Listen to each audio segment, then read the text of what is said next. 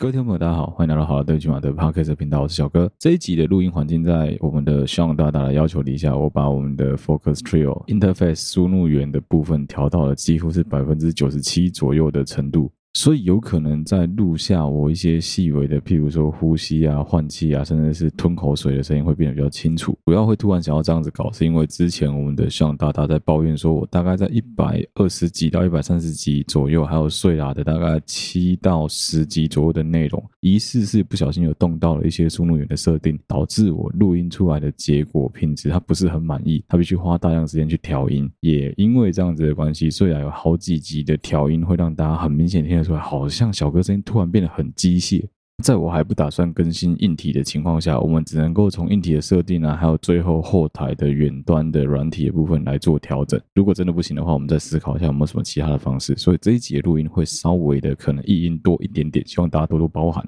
那当然，我也是要在开头请了一下我们家向，就是干你娘，你给我好好调啊，最好是调到让听众听不出来啊。我这边可以再跟各位听众聊一下我们整个频道的团队组成。虽然说老听众可能听烂了，新听众没听过，所以我决定再讲一次。我们团队目前的成员总共有五个人，我、我老婆、Sean、Mike，还有后来加入的 Lin。目前所有后置的工作都是交由向在执行，向大概从我们的第三集开始就一直都是他在执行后置的工作啊，剪辑跟画图一直都是我在包，剩下的几个人就是负责产出一些素材啊，给我一些题材上的感想，或是真动不动就丢一些低卡上的东西上来做讨论这样子。当然，他们还有一个很重要的工作，就是我的节目的试听员。虽然说我自己会听我自己的东西，听完之后再好好去做一些调整，但是因为我自己听出来，有时候有些东西是我自己懂的，我就知道说，哎，我觉得好笑，我觉得不好笑，还是需要有其他人的眼光、其他人的耳朵去帮我听听看，说这东西到底会不会中，这东西到底好不好。总之，不管怎么样，我还是很感谢他们了。不管是像啊、Lin 啊、Mike，或者我老婆。虽然说 Mike 是王八蛋，到至今仍然没有听过半集我们的节目，但是至少他在提供素材啊，给予一些想法的时候，我觉得他给的非常的大方。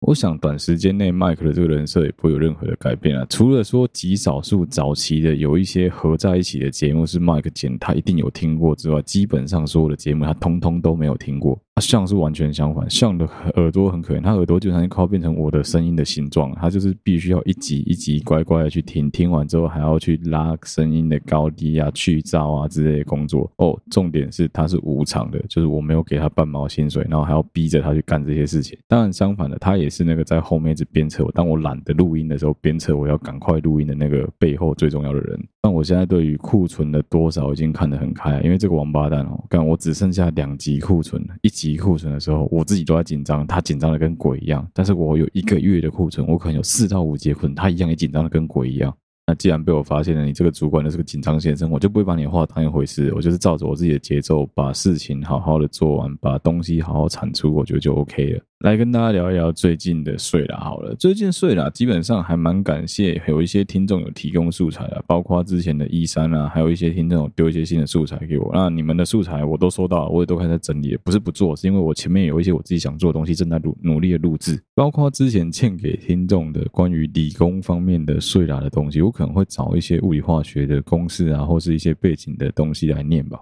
我另外我想跟大家分享，就是最近我自己刚录完的是《金刚波若波罗蜜经》的内容，我觉得蛮好玩的。好玩的地方在于说，其实我也之前应该在我爷爷过世的时候有念过这个经文啊。如果说你对于这方面宗教东西有一点点记，有一点理解，有一点点深入的研究的话，你应该会知道说，《金刚经》基本上在佛教里面就已经是经文力量最强大的经了。也有蛮多人表示他们在诵读诵这个。《金刚般若波罗蜜经》的过程中，很明显的感觉到什么啊？有感应啊，有灵感，然后觉得说，哎，好像有力量涌入自己身体里面啊，自己觉得暖暖的，啊这些这种比较偏向于心灵上的感觉。你以为我会说我也是吗？没有，没有打算要说这个，我只打算要讲说，我自己个人对于《金刚般若波罗蜜经》的感想是，我觉得它是一个非常好懂的经文。可能我的国文本来就不错，或者是说鸠罗摩斯他们的翻译真的翻得太好，我可以很清楚、很轻松的看得懂他大概在讲什么样样的内容，我应该算是在很早期、很早期就已经对于这方面蛮有想法。我自己就很清楚的知道说，宗教基本上就是一群懂得把文字操作到最精炼的人所玩的游戏啊。尤其是各个宗教当中所经典的经文更是如此，因为它必须要抄写，让所有的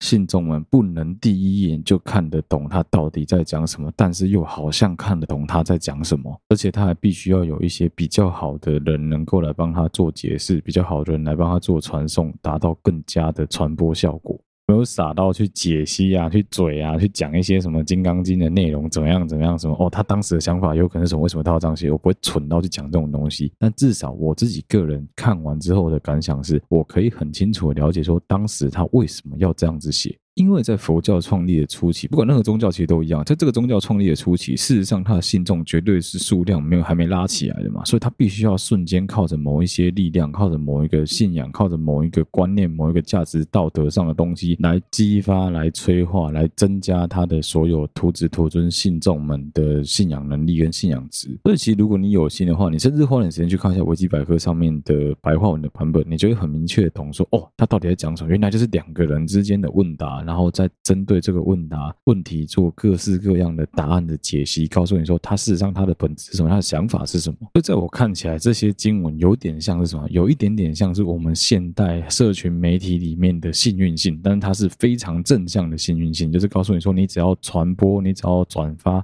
你只要散布出去给其他人，你就可以得到好运，你就可以得到好的人的帮助，可以得到神明的启示。其实他们根本的玩法是一样的，只是说你有没有去体会到这个东西，或者说你的体悟可能跟我不一样。但实事实上，你如果去跳开来宗教角度来看这个东西，你会发现说，其实我讲的应该是没有错的。基本上很多的宗教都是用一样的玩法了。只是你选择了一个，就是你在你相不相信死后世界怎么样，或是你相不相信轮回，你相不相信任何的东西，相不相信地狱的审判，相不相信什么天堂终将来临这一些的价值观念之后，你选择一个跟你自己的理念最接近的宗教去信仰它，就这样子而已。而其实很多这些宗教的神明，当时也曾经是某一个历史人物，他也曾经是人，所以都是几乎都是人被神格化比较多，即使他可能原本就是神。啊，你举个例子，可能像是罗马宗教、希腊宗教里面的什么宙斯啊这一类的角色的话，他还是有很多非常有人性的地方。为什么？就是因为他不能离人太远。如果他的一切都这么、这么、这么的完美的话，那你就会很难想要去追求这个，因为你会觉得这个人离你很远。说穿了，这跟追星也有点像。你今天会去喜欢一个偶像，一定是因为他具备了某一些吸引你的特质。但是你如果去追求他，或是说你去追他、迷他久了之后，你就会发现说，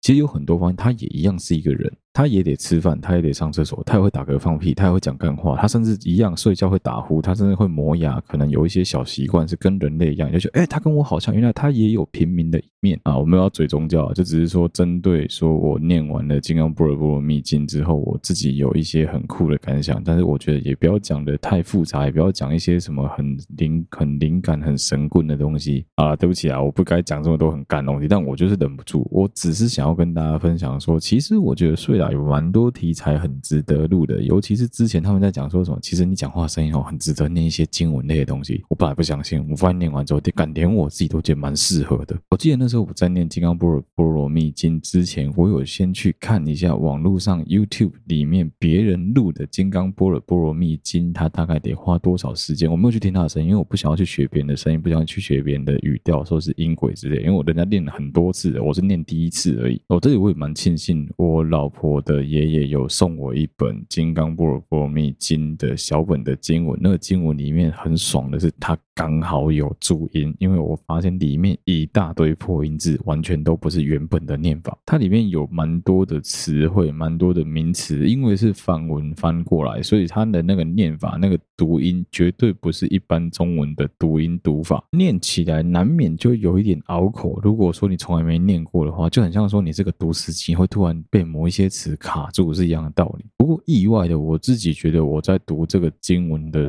速度算还可以接受，就至少我录起来没有说一直疯狂的哦，录到一半暂停剪掉，暂停剪掉，我觉得还行。再加上其实我想要维持住睡啦节目的品质跟节奏，所以我自己是不会在睡啦跟大家聊这种制作上的后端的东西啊，所以还是希望说花点时间再好好，对不起，我来开头跟大家聊一下我对于睡啦自己的一些想法跟看法。只是我个人蛮惊讶，很讶异，因为一开始刚开始做睡啦的时候，我也有看到有听众跑来追我。我说啊，你做这种东西就只是在读词而已，无聊的要死，我实在是不懂有什么好听的。哎，我没办法反驳，哎，因为我自己也这样觉得，我也觉得，哎，我实在是不懂这到底有什么好念的，这个市场究竟在哪里？其实我也看不出来，但是就表示说我们的眼光太浅了。我老婆他们一直长期有在听 Sleepy 的人，他们就知道说这个东西是绝对有它的市场在的，我没有夸张，哎，睡啦的收听数有一度快要追过我本体，好了，对不起嘛的节目，哎，你知道录睡啦，其实对我来说，我一开始讲说哦，录睡啦很累，录睡很麻烦，没有，我后来发现说，其实只要纯文字准备好，刚录起来比好，对不起啊，轻松非常多。当然，我不会因为这样子就去故意说什么啊，我就以后一个礼拜上一集，上一集睡了。好了，对不起啊，变两个礼拜上一集，我不会这样本末倒置啊。对我来说，好，对不起嘛，才是我的本体啊。我有很多东西，很多观念，想要在好，对不起嘛，跟大家分享，一下跟大家聊一聊。睡了反而比较像是一个陪各位听众就是休息啊、放松的一个节目而已。另外一个我要建议大家使用睡啦的方式，应该是说，你看我现在已经录了十几集了，基本上陪你一整个晚上绝对是够的。像我自己个人也有放定时器，然后听大概一个半小时到两个半小时音乐的习惯，我会排成一些我自己喜欢的音乐，然后就当时放着播播大概一个半小时，接下来它自己关掉。那如果你是属于那种睡觉必须要有白噪音的人的话，我很欢迎你把我睡啦的节目拿来当做是白噪音放的，因为毕竟我有故意把声音调的比较低频一点，会让你听起来比较舒服，绝对比你一直听我在那边高昂的讲一些。感话好睡很多，我自己的个人想法是这样子。好，接下来跟大家聊聊今天这一集前半段的主题。在前半段的节目里面，我想要跟大家聊聊情绪管理的一些问题。基本上，我们所有人在碰到会让自己不开心、不愉快、不爽、不舒服的事情的时候，你都会有露出各式各样的表情、反应、声音、动作，甚至是文字、语气、语调，来让别人知道说你真的不爽。有趣的就是在团体生活当中，你的这个表现出不满、不舒服的这个动作，很有。可能会导致你可能诶间接的被大家讨厌、排挤、不喜欢之类，就是会有很多种种的，因为可能大家觉得你不够社会化，害你被大家排挤。很多时候，甚至可能 A 根本不是你，就是导致整件事情爆发的点根本不是你，可能根本就是对方。但是因为你的反应可能过度，或是你吓到其他人了，导致说其他所有人就想说：“哦，有这么严重吗？为什么你的反应这么激烈？为什么你这么急掰？”我相信这方面的例子是数不胜数了。基本上我随便举，可能都二三十个。你在 D 卡上面每天去看，不管是诶学生的啊、家长的啊、同事同才之间的啊，各种只要有群体有人的地方，就一定会有这方面的争。争执跟冲突。举个之前在 D 卡上面看到的文章，好，那时候本来是想拿那一篇当素材，可我想一想，觉得这个东西有点弱，就不如直接更广泛的来讨论一下，说关于情绪控管、情绪控制的一些问题。之前 D 卡上有个文章，是一个女孩子在讲说，她跟一群她大学室友住在一起，结果她的布丁被其中一个人吃了。吃了之后呢，她当然不爽嘛，她就在他们的女孩子的群组里面问说，到底是谁吃了她的布丁？一开始这个女孩子是可能比较好声好气的问说，哎，冰箱里的布丁被谁吃掉？后来有人回她说，哦，我在清冰箱的时候把它顺手把它吃了，因为它过期了之后，这女孩就爆炸了。我个人觉得她这些文字没什么问题，我就念出来哦。她的文字是这样说，她说那是我要吃的，哎，过期我还是会吃，而且你都吃掉了，是在跟我扯什么过期？清掉？问号。我看到还有发霉菌子跟一堆看起来比我的布丁更烂的东西，你怎么不清？两个问号。你不知道我最讨厌别人动我东西？问号，请你买一个还我。我看完我没有真的觉得感到不爽，但是我可以很明确的告诉你说，这个绝对是冲突的开端，因为基本上对于很多那种拉不下脸、面子比较薄的人来说，他会觉得说，你怎么可以在群主这样子质问，我们的感情这么好？这真的就是。不够社会化，你自己在社会化的过程中，在群体生活当中还没有学会怎么把自己讲话的方式弄得更加圆滑，其实就很简单嘛，你就没有给对方一个台阶下。当然你会讲说，靠，他吃我东西，我还要给他台阶下。但问题是你必须跟他们群体生活在一起的情况下，你是不是应该要给对方一点台阶？我看到底下的回复，基本上算是觉得，嗯，不错，台湾的青年人们还算有救，有蛮多人都有给他一些比较好的回复方式，也不是说一面倒在说，哦，对，秀秀抱抱讨拍拍，没事。没事，因为如果说底下一片同温层全部都在说秀秀拍拍没事没事，布丁被吃掉去死去死这种垃圾言论的话，我觉得看台湾真的没救。我记得在很久以前吧，我跟我一个前女友，某一个前女友在吵架的过程当中，我们两个人会利用文字在简讯上面，你看那多久以前简讯哦，在简讯上针锋相对。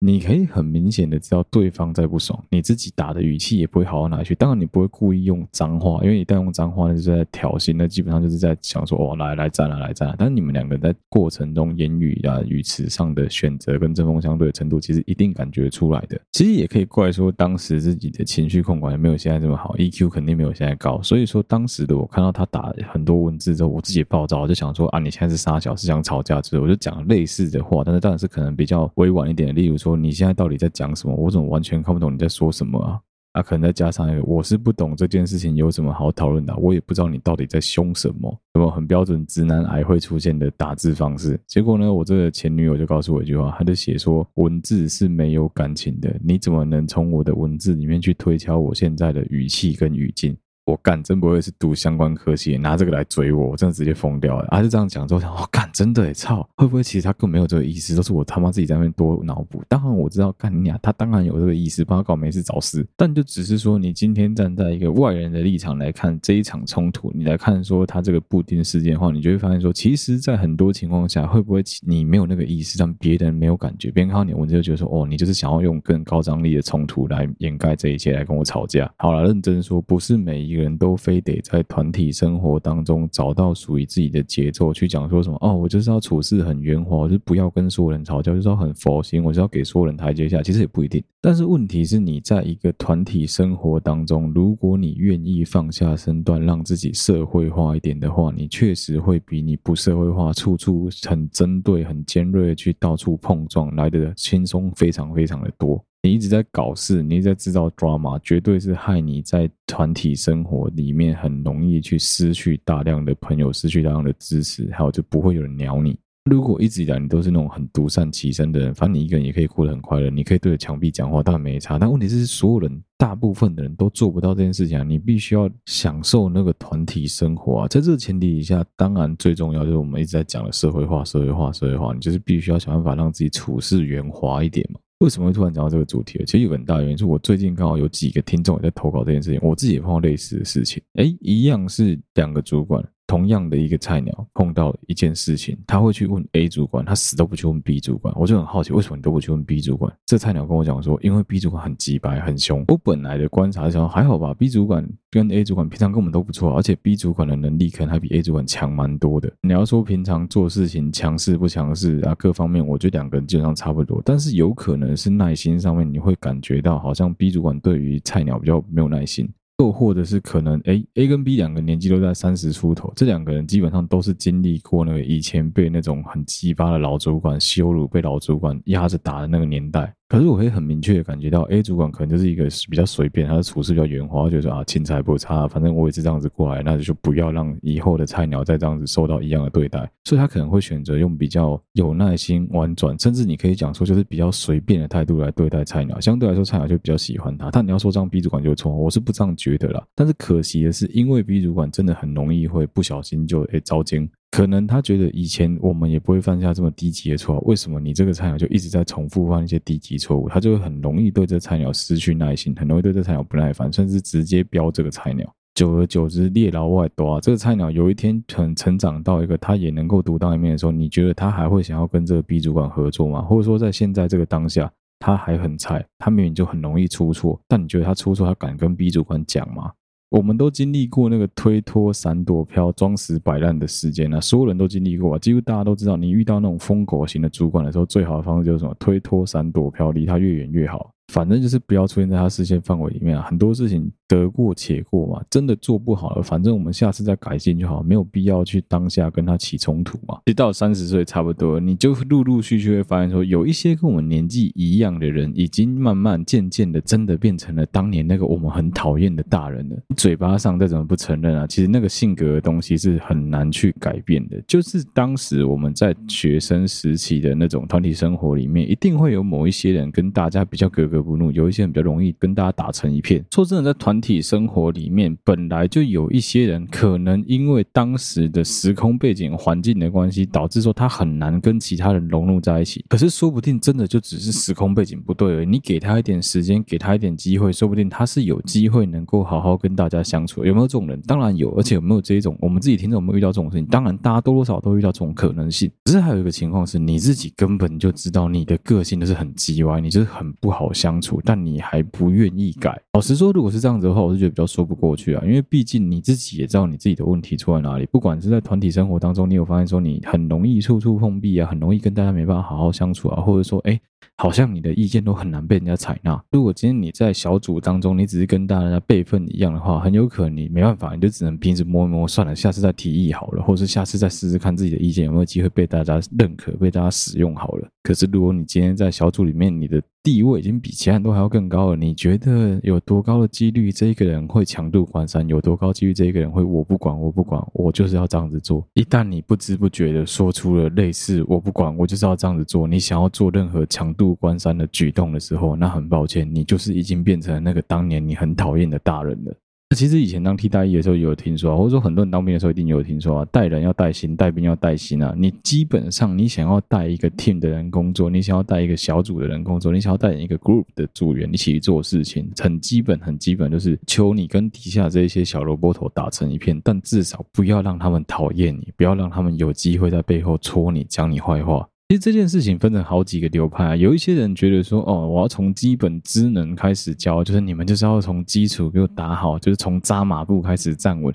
但大家都知道，其实现在年轻人大部分都追求快经济，什么都要快。你不要说年轻人，我们自己也一样啊。干，有很多情况下，你像我们当年刚出社会、刚开始这份工作的时候，有很多情况都往是干自己懒得去查错，你说都往直接问别人说，哦，为什么会这样？为什么？为什么？为什么？都想直接知道答案，因为就懒，一定要非得等到最后自己碰了一鼻子灰，人家跟你讲说啊。你就是安尼啊，你就是安尼，不管你啥都唔知啊，不管你这边马北向黑马北向啊，不管你不啥也向。这种时候，你就是碰到这种被人家嘴被人家呛了之后，你才会乖乖想说，好了好了，那我去查一下资料好了。但是说真的，在不影响工作安全的前提底下，如果说你的下属有这样子的行为，有这样子的举动或这样子的工作心态，你真的有必要去苛责他吗？我觉得是也大可不必吧。好死不死，我们这个 A 主管就是属于那种非常非常工作基本教义派的人，他就觉得说不行，就是要给我把基础打好，从一切从扎马步开始，从头学起。只要你不这样子，你就是混族，我就很讨厌你，我就不好好教你，我就觉得说你就是在打混摸鱼。的确，现在有很多新人的问题是，他们连自己的问题是什么都不知道。我也真的很常碰到这一类型的新人，但我的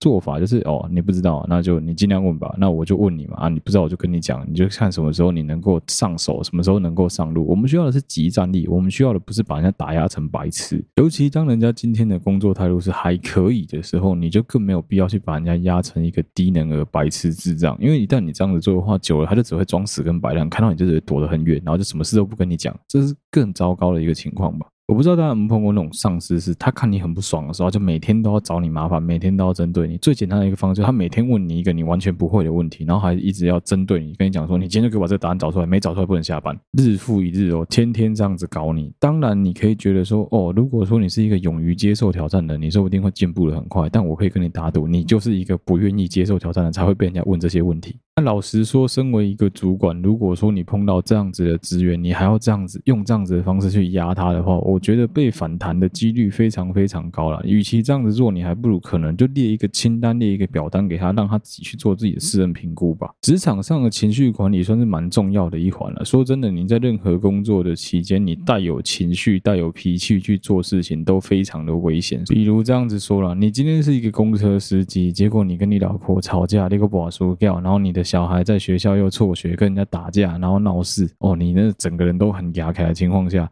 一个客人可能上车之后又跟你在北都后，你觉得你会好好开车吗？我是不怎么相信的、如果刚好今天你的修养又差一点，你的脾气又暴躁一点，那我相信你就很容易会陷入那个急刹急停、急刹急停，然后乱开关车门，说甚至是乱逼车这种问题出现。这个影响的不是只有你个人而已，还有用路人，还有路上所有的行人，包括你的车上的乘客的所有整车人的安全啊。如果你做的是任何需要讲到制程啊、加工啊这一方面精密的工作的东西，你的生产出来的东西良率肯定会很低嘛，你绕赛的几率就会变得非常的高吧。接下来就陷入一个恶性循环，因为你的工作绩效不佳，你被老板定、被主管定、被大家定，哦，可能被取消年终奖金，奖金减半，绩效减半，哦，干，最后就他妈继续爆炸，然后陷入这个 cycle 里面，然后最后直接整个崩。那，列点新导的 O U T 啊，有必要吗？有意思吗？我有时候真的搞不懂这一些人哎，你真的为什么要带着情绪去工作啊？就算今天这一个人真的让你很不爽好了，你为什么不能转个念想说，干就离他远一点就好，事情做完比较重要。另外一个问题就是，当你今天是一个主管的情况下，就我们前面讲的嘛，如果说今天你搞到你的这一个下属直接怕你怕到爆，他就是离你都离很远，甚至即使他跟你一起工作的同时，他出了什么包都不跟你讲，或者是更上层的老板其实有交代有指派什么工作给你们两个，但是他老板先告诉他，但他故意不告诉你，他就哦看好你挑，那你到底该怎么办？你也只能拿他没辙鼻子摸一摸，看气得要死，然后再把他骂一顿，就这样子而已啊。可是最后锅可能还是你要背啊，你真的有必要这样子跟他撕破脸，然后把人家二楼对，最后再在搞到说两个人就是双方两败俱伤，这样吗？有时候我觉得这些人真的是很奇怪，你一个情绪控管都有问题的人，你要告诉我说什么他在工作上面能够多顺风顺水，我实在是非常的难以相信啊。讲真的，不论今天你所相处的职场环境大或小，规模大或小，人多或少，都一样。各层级的主管不会每一个都是他妈的瞎子。如果人家发现说你这一个人做事情会很容易被情绪影响，会 因为你的情绪起伏影响你的工作的话，你觉得有多高的几率人家会把那种很重要的事情指派给你？哦，除非你今天真的是那种能力超级无敌突出的人，就是一百趴干什么事情都是自己尽全力在做，然后把事情做到最尽善尽美，然后都做得超级无敌好，别人都拿你没皮条，那你可以有脾气，我觉得很好。资讯类的、设计类的，业界比较多这种人才，就这一类型的 nerd，他可能不善于言辞，没办法跟别人好好相处，也没办法跟别人好好打交道，甚至有社交上的障碍。但因为他工作可以做了一百分，所以你都拿他没皮条。可是，一旦你今天的工作是可替代性很高，或者说，哎，同职位有非常多的人，你觉得老板会用一个工作能力平平，但是性格情商也平平的人，还是用你这个工作能力不错，但是情商相当有问题的人？当然是用一个不要跟大家起冲突的人更重要。团体生活。里面最重要、最重要就是以和为贵吧。其实这也是为什么有很多跟我一样年纪的人很爱学推脱、闪躲飘，什么事情都躲得很远，就反正不关我的事，我就是敢躲在水里面躲起来敢潜水。反正我对这些看都不要看眼神，也不要对到你，这样最好。还不就是因为操你妈，实在是太多主管是疯狗，真神经病耶！我靠，干一点小事情就暴跳如雷，一点小事情就暴躁跟鬼一样，真的有必要吗？有时候我看一看，我觉得这些人到底累不累？我都很怕他们突然间心脏发作，呃呃呃呃，然后就死掉。干，你要搞清楚，你他妈在职场上突然间中风剉起来，我们他妈还要帮你 PC 啊？你有没有想过这些事情啊？另外就是你在那边画个大车厢匹配狗，你知道那个机器的速度是我们没办法控制，它速度就是这么快。你在那边吼说快快快快快，我是要怎么再让它更快？它速度就这样子，你要我怎么样？干用手下来推是不是啊？还有一种主管怪小。就基本上，假设公司给的 deadline 是二十八号好了，干今天可能才二十二号，干他在那边急着要，他在那边催说什么？哦，你今天就要给我，我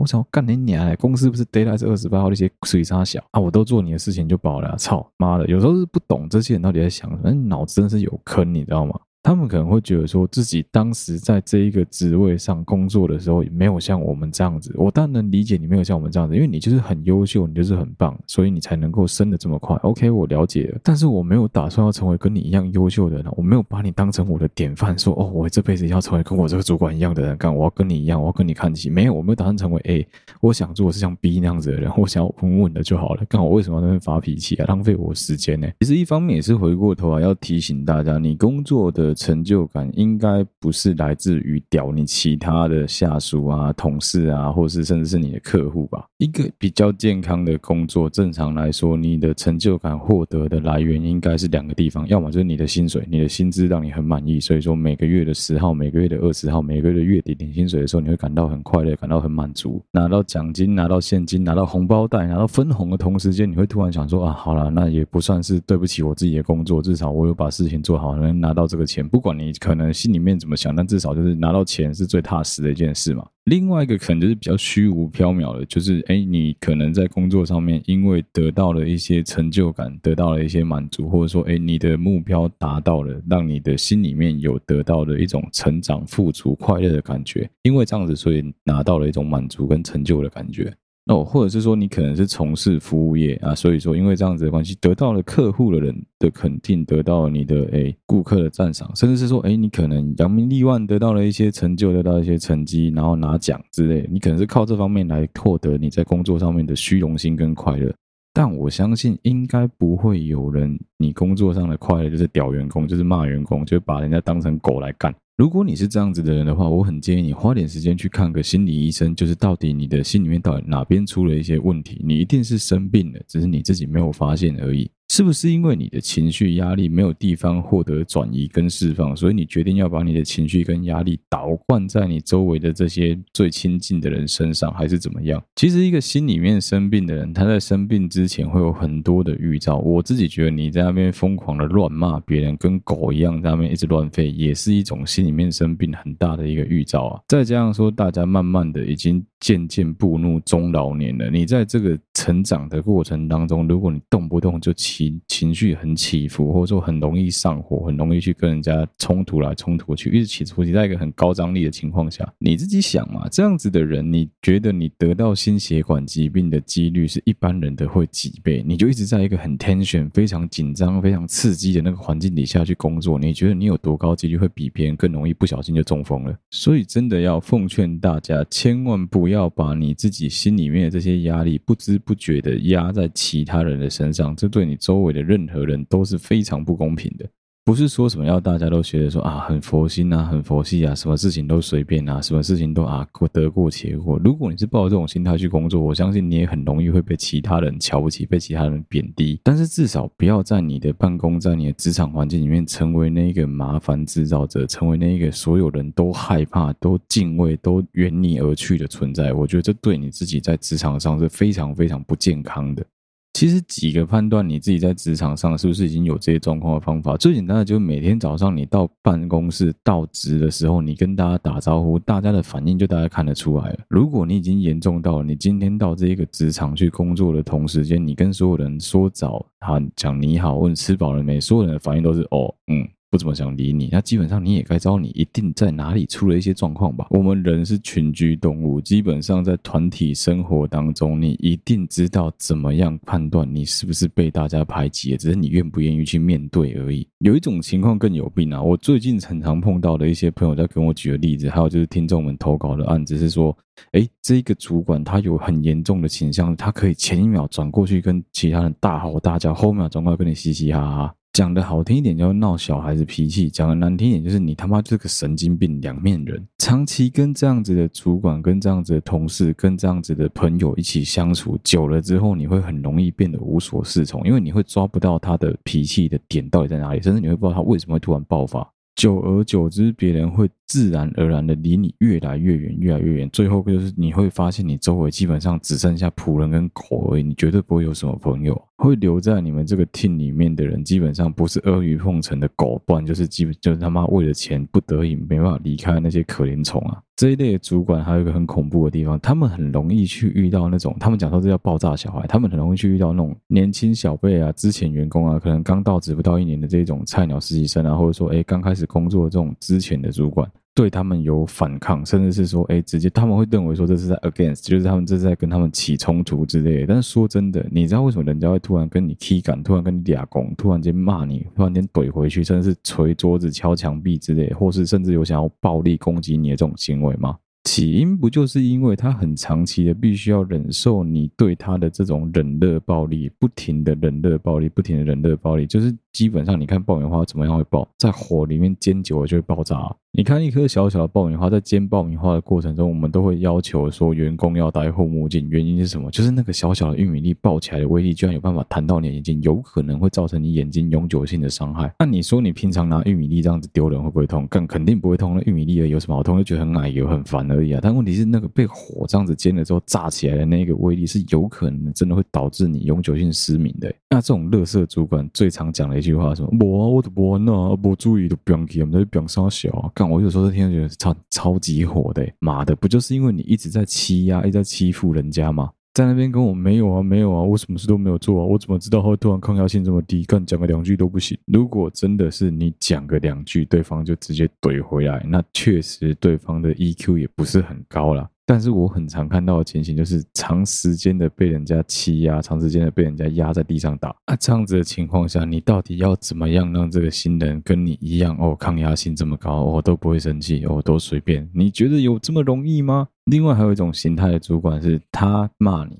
他还要求你要喊扣，他要求你要给他一些 feedback，你不能随他骂。我觉得这也是一种莫名其妙。如果有些朋友给我的例子，我觉得蛮酷的，就是跟他们自己同位阶的主管一样，也是可能要陆陆续续开始带一些诶进他们职场的新鲜人的这一类型的小主管们。我知道，我知道，我自己也会这样子想，我自己都会觉得说啊，为什么上一代的人比我们还要强？为什么下一代的人不如我们？就每次都会有这种很莫名其妙的垃圾想法，都觉得说啊，好像我们这一代才最优秀。干，你不觉得这种想法跟希特勒很像吗？就是阿利安人是最优秀的人种。刚刚我们就是这样子啊，自我膨胀啊。那这个例子是这样，这个例子是说，他所带的这一个新人，基本上每次只要犯错的时候，他都会直接纠正这个新人。但是他纠正的方式，当然就是可能用骂的、用屌的、用压榨的。原因是因为这个新人很容易犯重复失误。我自己觉得重复失误是真的蛮致命的啦。人都有这种想法，就一样的事情，我跟你讲了好几次啊，你还一直在犯，那我就觉得说，干，你是没在听，你就是没有上心嘛。那我觉得这样子情况下，你可能念他个两句，我是可以接受的啦。但今天这个例例子里面，他很有趣的地方是，这个主管他认定上，他觉得说，哎，我在骂他的同时间，他必须要给我回馈，他必须要告诉我说，好，那我错了，那请你告诉我该怎么纠正。他比较心冷的反应是，哦，就是安安静静的。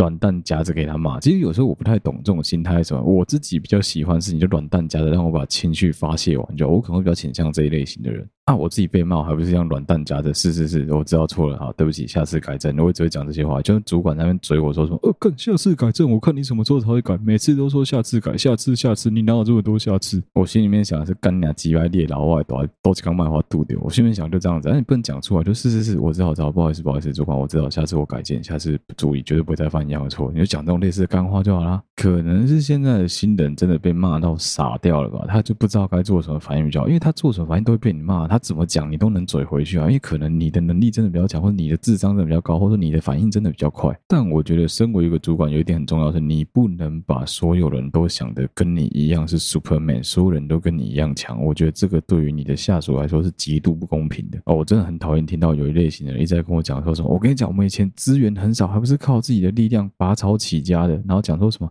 啊，我们以前什么都没有，我还不是一样一路上被屌上来的啊？不会就自己查，不会就自己找啊。我们以前什么都没有，就讲我们以前什么都没有，我们以。前怎么样？我就因为想说。你明明就知道那个时候的我们有多苦，你明明就知道那时候的我们有多累、多辛苦，走错了多少路。你为什么不去教导？为什么不去告知？为什么不去指导你的后生晚辈们说，以后不要再犯跟我一样的错？这个是我的亲身例子，这个是血淋淋的例子。亲们以后不要再因为这样子受伤，因为这样子走错路，或是甚至因为这样子挨更大老板骂，因为这样子失去了这份工作。你可以给他很正面的回馈，为什么你选择不要啊？你是只会屌他在骂说，干这种事我们以前就讲过。哦，为什么你会在翻？哦，讲这种干话，我说听了这就很恶心呢。前面先把他的下属屌一顿，后面转过来开始问我们说：“哎，南北怎么上？哎，南北假杀？”听着真的觉得干你俩超级不爽的。好了，我提供几个我自己判断这件事情值不值得我生气的方法。我以前不知道有没有讲过，就不论什么事哦，我自己有个判断标准是：好了，对不起啊，我承认这个是我忘记从哪里听来的，应该是九把刀的小说吧，我在猜，有可能呢，是九把刀小说里面以前的一个桥段嘛。简单说就是，当我今天要想这件事情我要不要生气的时候，我会看事情的严重程度来决定。如果说说今天这件事情我明天就不会再生气，那我就不会花太大的力气去生气。如果今天这件事情我放在十天后、一个月后、一年后、十年后，我很有可能还会再生气的话，我会依照这个期间、依照这个级距来决定我生气的大小程度。很多事情你把它放大到一个月、一年，你就会发现干这件事情真的没有什么好了不起的。当然有另外一种情况，是你当下吼他，当下骂他，是因为这件事情有立即性的危险，你必须要用最严厉的语气、最严厉的口气、最严厉的态度来指正他，来告诉他说你这样做是不对的，会发生事情的。那等到你吼完、喊完，事情过完之后，你也应该要去跟对方讲说，我刚刚会这么凶是有原因的。你知道你刚刚那样子真的很危险，有可能会危及到周围的其他所有人。如果你都已经到我这个程度了，对方还阻拦你的话，我跟你讲，那是对方的问题。但如果你做到跟我一样的程度，相信我，没有几个人会真的因为这样子去气你说这个主管有够烂。那另外一方面是讲说，身为一个下属也不要这么白目啦。基本上就是你自己知道说你的主管是什么死人性，你就要稍微去迎合一下你的主管。不是讲说什么你要去泼他懒趴，不用这么累。但至少你要像我一样，你要学会就是是是是，好好好，我知道了，下次不敢，就这样就好了。我知道现在年轻人很少人看乌龙派出所，但我真的很推荐大家花点时间看一下乌龙派出所。你看一下两金勘吉那个生存哲学，嘻嘻嘻，哉哉哉，你看他都这样试试知道知道，手上看着赛马。的报纸，手上在组模型，呃，那个耳朵还夹着一支笔，准备要签下去。这种人在那边跟你撕撕撕摘摘摘，你会把他话当一回事吗？肯定不会吧。但是如果你没有看到他的手，你没有看到他的表情，你没有看到他的人，你只听到他跟你讲是是是，我知道，你会觉得很不爽吗？应该不会吧。你至少会觉得说，好了好了，那你有在想，你知道那就好了。另外一个要教大家所有新人的，就是你在社会化过程中要注意的一件事情，就是我真的非常的肯定伸手不打笑脸人的这个道理。当然不是要你做错事情了，被人家觉得你已经做错了，还在那边嬉皮笑脸，那你肯定会被人家骂到爆炸。我的意思是，当你该露出什么样的表情的时候，就露出什么样的表情。我知道错了，那就是把你的脸沉下来，不是要你凶，不是要你不爽，是把脸沉下来，假装一副好像你在思考，你是不是真的做错了。眼睛不要看着主管，不要平视他，就是眼睛看着下面，这绝对是比较好的低声下气的效果。当他跟一只猴子一样在那边吼来吼去、叫来叫去、跳来跳去的时候，你就跟我一样的反应就好了。第一个，你都要懂得保护你自己，不要被他去怼到。再来就是你所有的不爽都放在心里面，你可以当下在心里面就呐喊：“我跟你俩鸡巴裂了，我多你个戏，你个戏都没关系，就随便你喊，随便你骂，我觉得都无所谓。但是你要记得一个原则，就不要骂出来。我们还是要尽量做到在职场上以和为贵，不跟对方起正面的冲突，以后绝对多的是机会逃回来。不要讲的这么黑暗，什么挖坑给对方跳了。我跟你讲，今天你们两个在同一个职场上工作，你就一定会有机会可以整到他。一个这么鸡歪的人，你觉得你有多高的几率会去帮他，或者说当他需要你帮忙的时候，你有多高的机会袖手旁观？这个道理很简单吧，就不用我多去解释，也不用我去多讲了吧。啊，结尾还是要强调一下，我们现在都陆陆续续的长大了，我们都陆陆续续的成为了别人眼中的大人了。绝大多数的我们就只是社会里面的一颗小螺丝钉，不可能成为那个非常顶尖、非常杰出的人，很难，真的非常非常的难。尤其出了社会之后，你会发现说，干娘一堆贷款、一堆东西要交，哪来的力气去当那个很屌的人？养活自己都有困难的，好不好？这都没有关系。但我希望大家能够做到的是，千万不要去成为那个你当年很讨厌的那个大人的那个样子，千万不要有一天你的嘴脸也变成那样。你不是神经病，你也不需要去成为一个神经病。有一些人天生就是当神经病的料，但我们都不是。有一天你可能回头看，你会想说：“干，为什么我这么功成名就，但周围一个朋友都没有？”那就是因为你他妈是个智障，是个神经病。永远记得不要正面的去跟你的主管起冲突啊！另外一个就是，如果说你的主管真的把你当狗看得太夸张的话，你不妨偷偷的把你的手机拿出来录音啊！当他真的把你屌得太夸张的时候，你可以考虑把这些东西收集起来，当做是有一天你可能故意去看个心理医生之后要拿来告他非常好的证据啊！不要去听有一些人跟你讲到什么哦，你去告他，去告他，我们一定会挺你。我跟你讲，那些人他妈都是王八蛋！这些人等到你真的去告你主管的时候，他们还必须要在这个公司工作。你觉得他会帮你还是帮他自己？明哲保身啊！基本上所有人都一样，多一事不如少一事啊！这种事情你跑来找我，我跟你讲，我一定跟你说啊，兄弟，我一定会挺你。但只要出了事情干，我觉得是躲第一个！神经病！我帮你这个干什么？妈的，我这工作还要，我还要养小孩，我还要缴贷款啊！所以我只能教你到这里。基本上就要懂得保护你自己。如果说这个主管真的太离谱了，他整天拿你的祖宗十八代出来操的话，永远记得歪者凶多，直接告死他。记得在你工作的过程中，如果你已经不想工作了，那剩三个月，每个礼拜花时间去看个身心科，告诉医生你承受了很大的心理压力，每个晚上都睡不好，开的那些药一颗都不要吃，千万不能吃，现在有啊都唔摸价，因为其实不是你的问题。等之后你拿到和解金的时候，再好好的吃一顿饭庆祝一下，你就知道你这个乐色主管是罪有应得啊。啊，今天节目就到这边了，谢谢大家收听。好，对不起，我的 Podcast 的频道，我是小哥。如果你喜欢我们好，对不起，我 Podcast 的频道的话，欢迎你到我们的 Facebook 粉丝团跟 Instagram 的粉丝专页上面去按赞、追踪、留言，有任何最新消息都在上面发布。不论你使用的是任何一个 Podcast 的平台，都欢迎你在上面帮我们五星按赞、追踪、留言，分享给周围所有的朋友。现在睡了，跟好了对不起嘛，仍然在同步的征稿。如果你有任何的纯文字档想要让小哥拿出来念的话，都欢迎你投稿到我们的小盒子，私信到我们的粉丝专业，或是寄信到我们的 Gmail。你的感情不顺，你的工作不顺，你的印堂发黑、手脚发麻、头皮掉头发，都欢迎你投稿私讯到我们的小盒子粉砖。有被我们投稿采用了，我一定会好好大力感谢你。好了，再次谢谢大家收听好了对不起嘛的 Podcast 频道，我是小哥，我们下期再见啦，大家拜拜。